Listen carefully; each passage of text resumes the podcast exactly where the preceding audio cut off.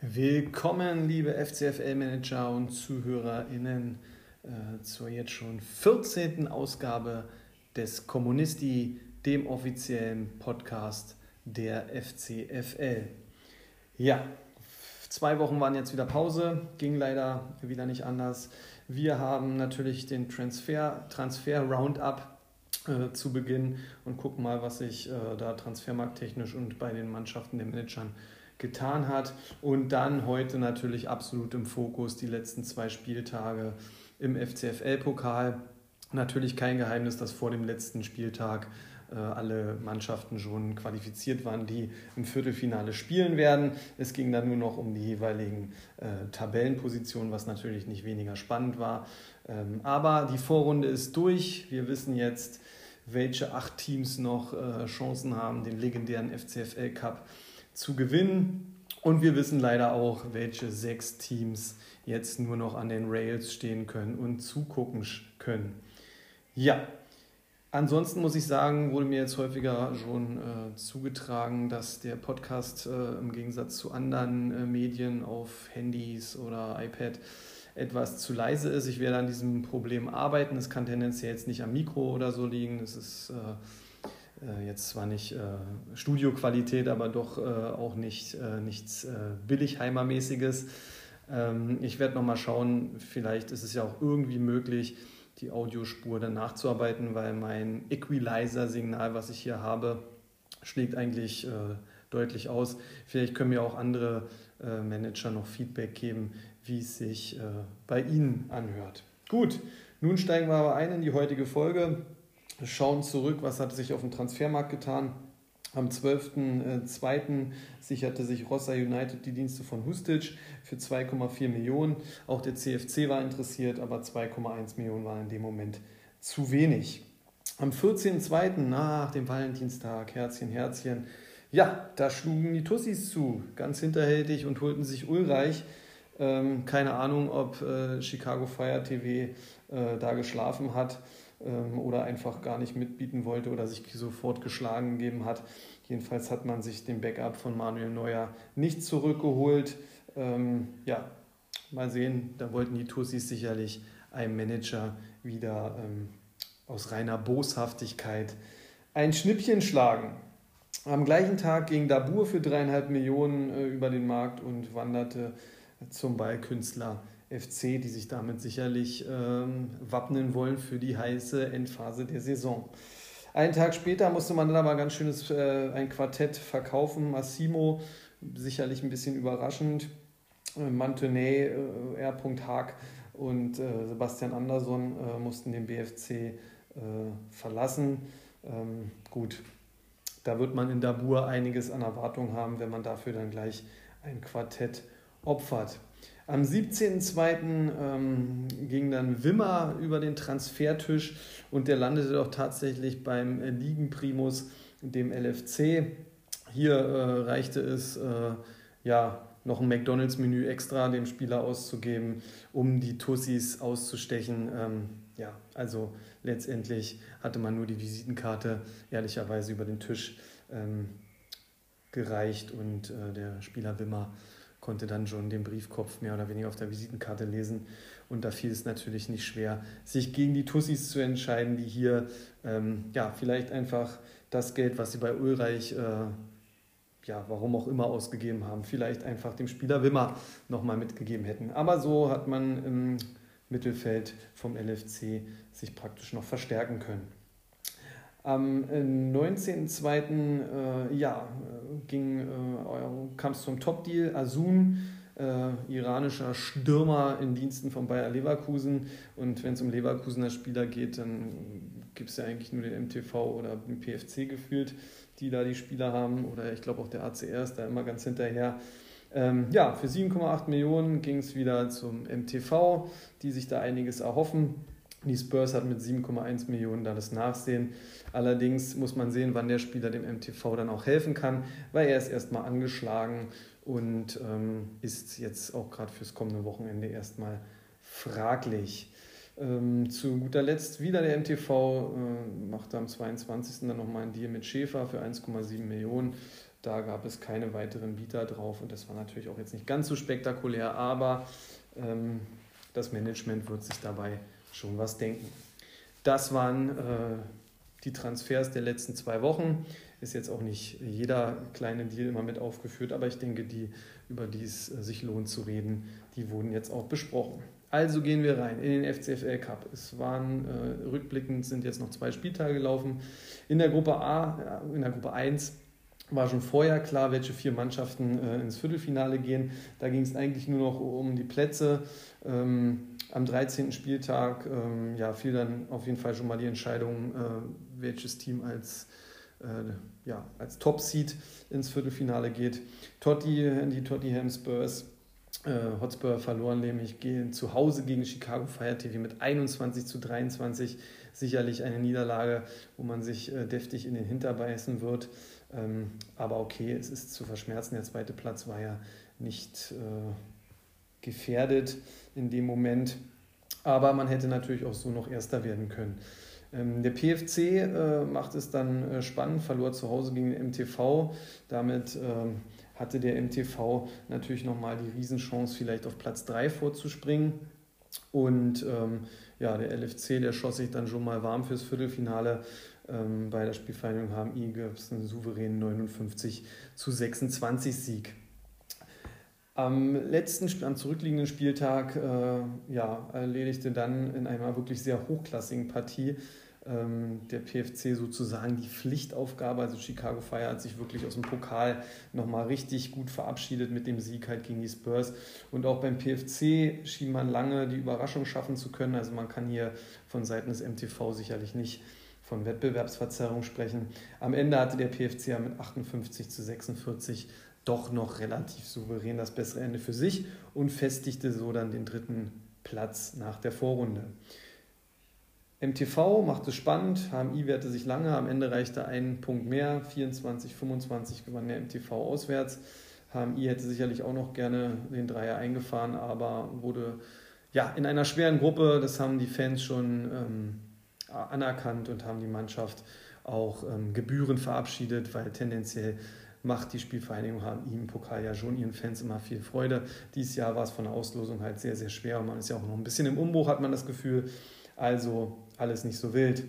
Ja, der LFC, tja, der hatte dann wenig Gnade mit 82 zu 29. Ähm, ja, kam es hier zu einer Schlachtung, muss man leider sagen, des ACR, die aber auch nicht mehr alles äh, geboten haben. Man war, glaube ich, ein bisschen ernüchtert und natürlich auch sehr enttäuscht.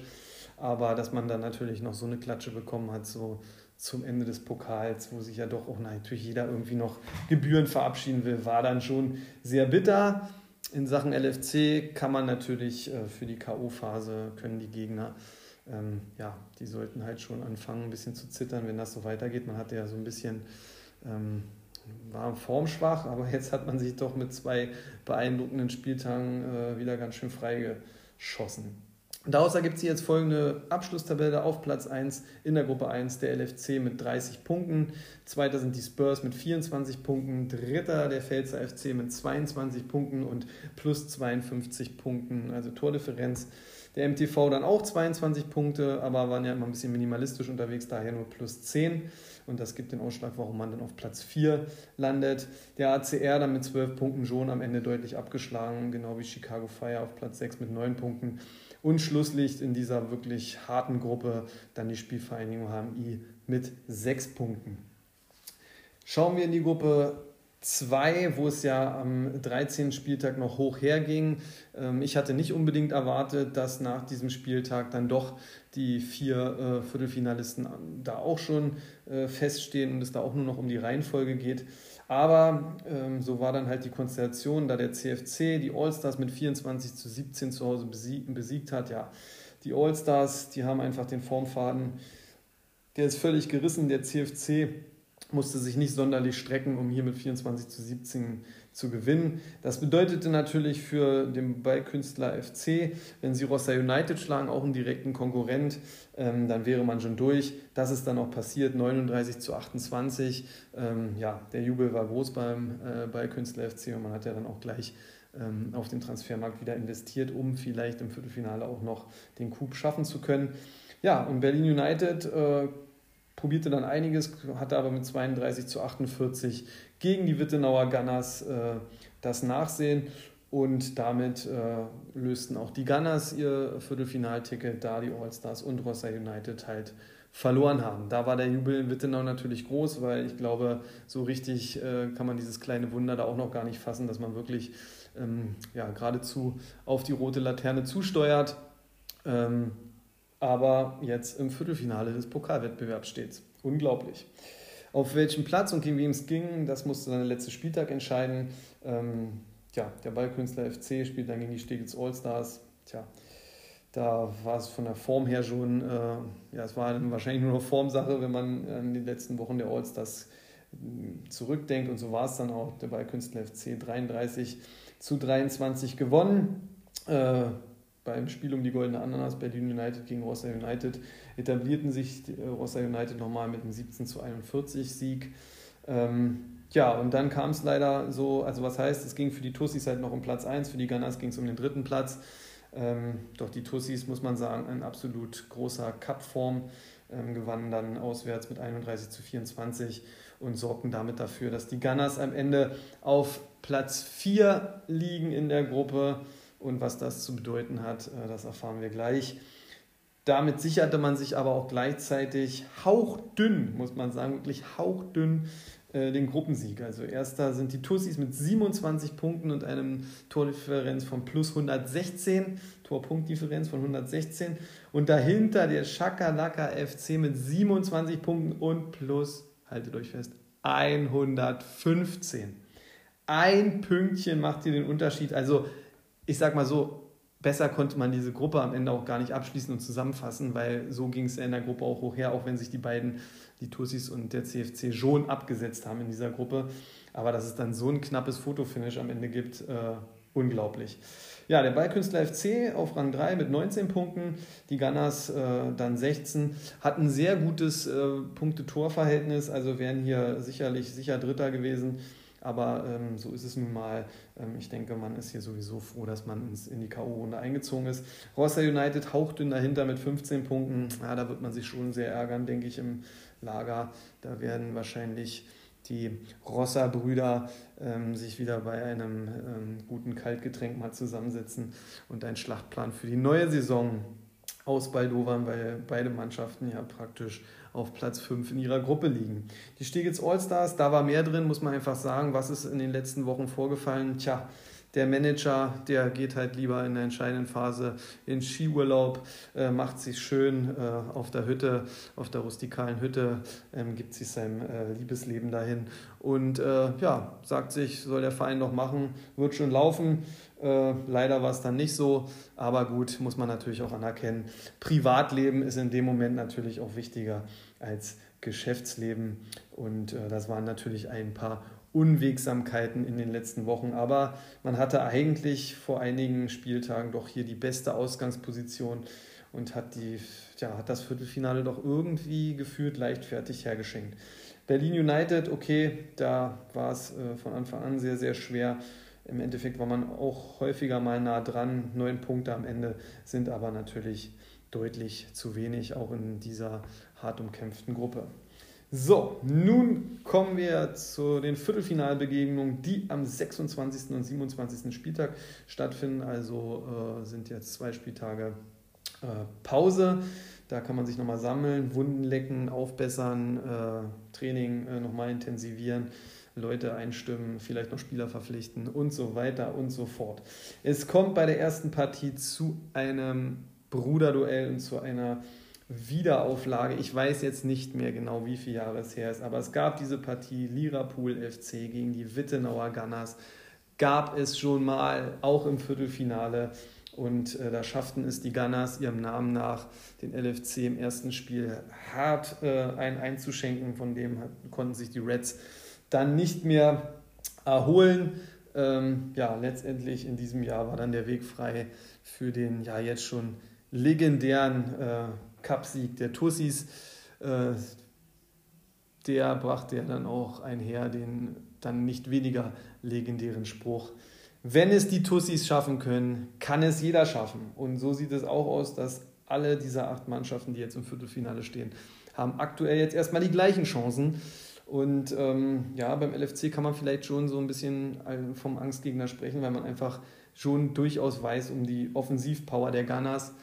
Allerdings kann man die Form weiter konservieren bei dem LFC und jetzt fehlt ja auch Haaland wieder so ein bisschen. Wenn der dann auch zurückkommt, wird es wahrscheinlich für die Gunners schon schwer. Aber das werden wir alles beleuchten in der Podcast-Folge vor dem ersten Viertelfinal-Hinspiel, ähm, weil da werden wir natürlich die Partien auseinandernehmen, werden uns auch sicherlich Stimmen einfangen und dann ein bisschen einstimmen auf die heiße Pokalphase. In der Tabelle macht es momentan LFC, thront ganz oben, Platz 1 und die Gunners sind ganz unten. Also ja, das kann nicht, äh, kann nicht gegensätzlicher sein, aber wenn das kein richtiger Pokal, wenn das nicht ein richtiger Pokalkrimi werden kann, ähm, ja, welches Spiel denn dann? Also das ist ja das, was dieses Pokalgesetz, was es immer gibt, jeder kann jeden da schlagen, ähm, am besten schon hergibt, wenn der Erste gegen den Letzten da antritt. Ähm, vom Papier her haben die Spurs als äh, Dritter in der Liga auch eine vermeintlich einfache Aufgabe gegen den Ballkünstler FC.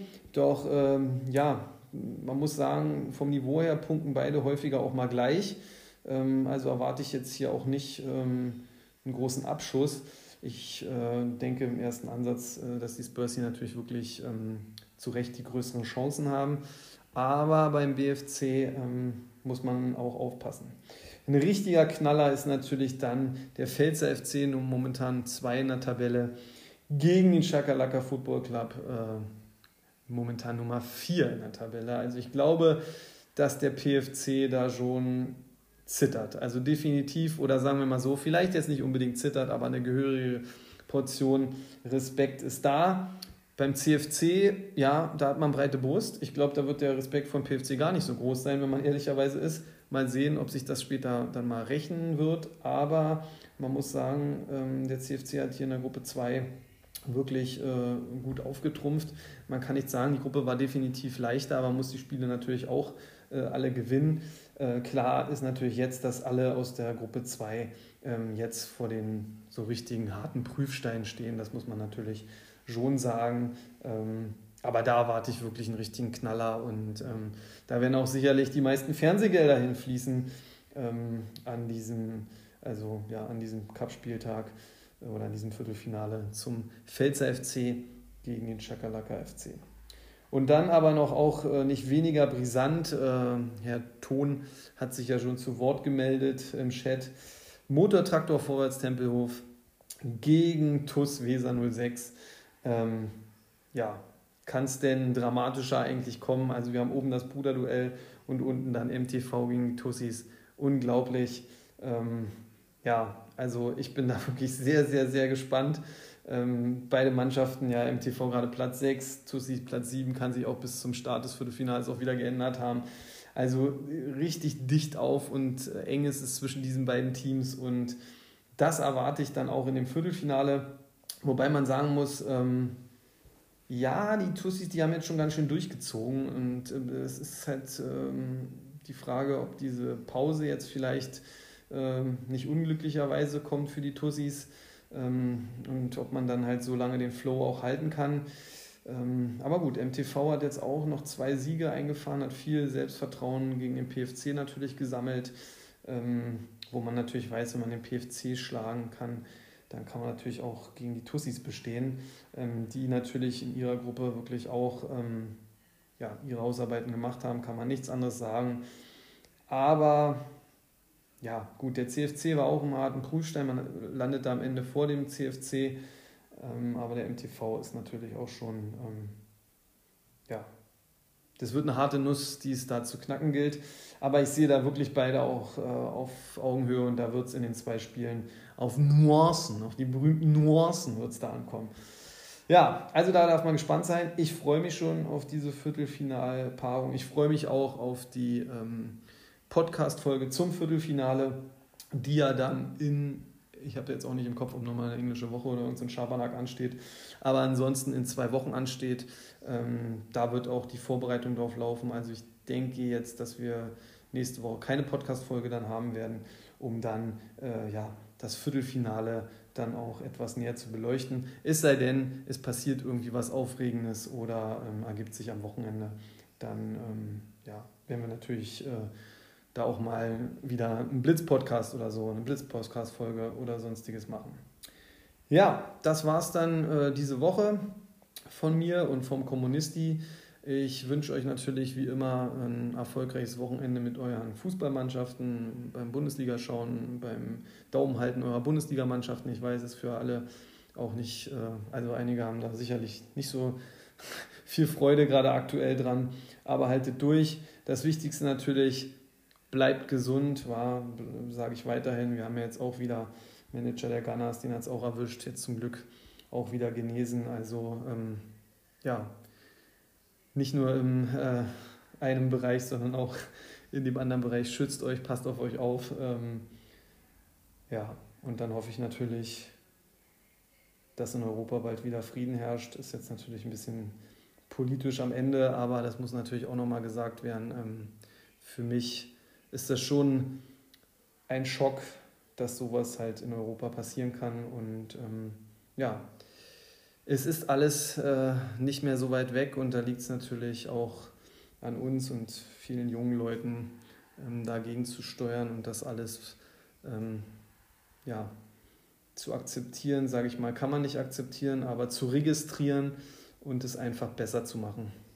Dann hoffe ich, dass diese Generation, die dann nachkommt und so weiter, sich da auch gegenstellt und hoffen wir einfach mal, dass das vielleicht alles nicht ähm, ja, so extrem wird, wie es sich jetzt ähm, darstellt. Gucken wir mal, was ähm, der Westen da entgegensetzen kann. Gut.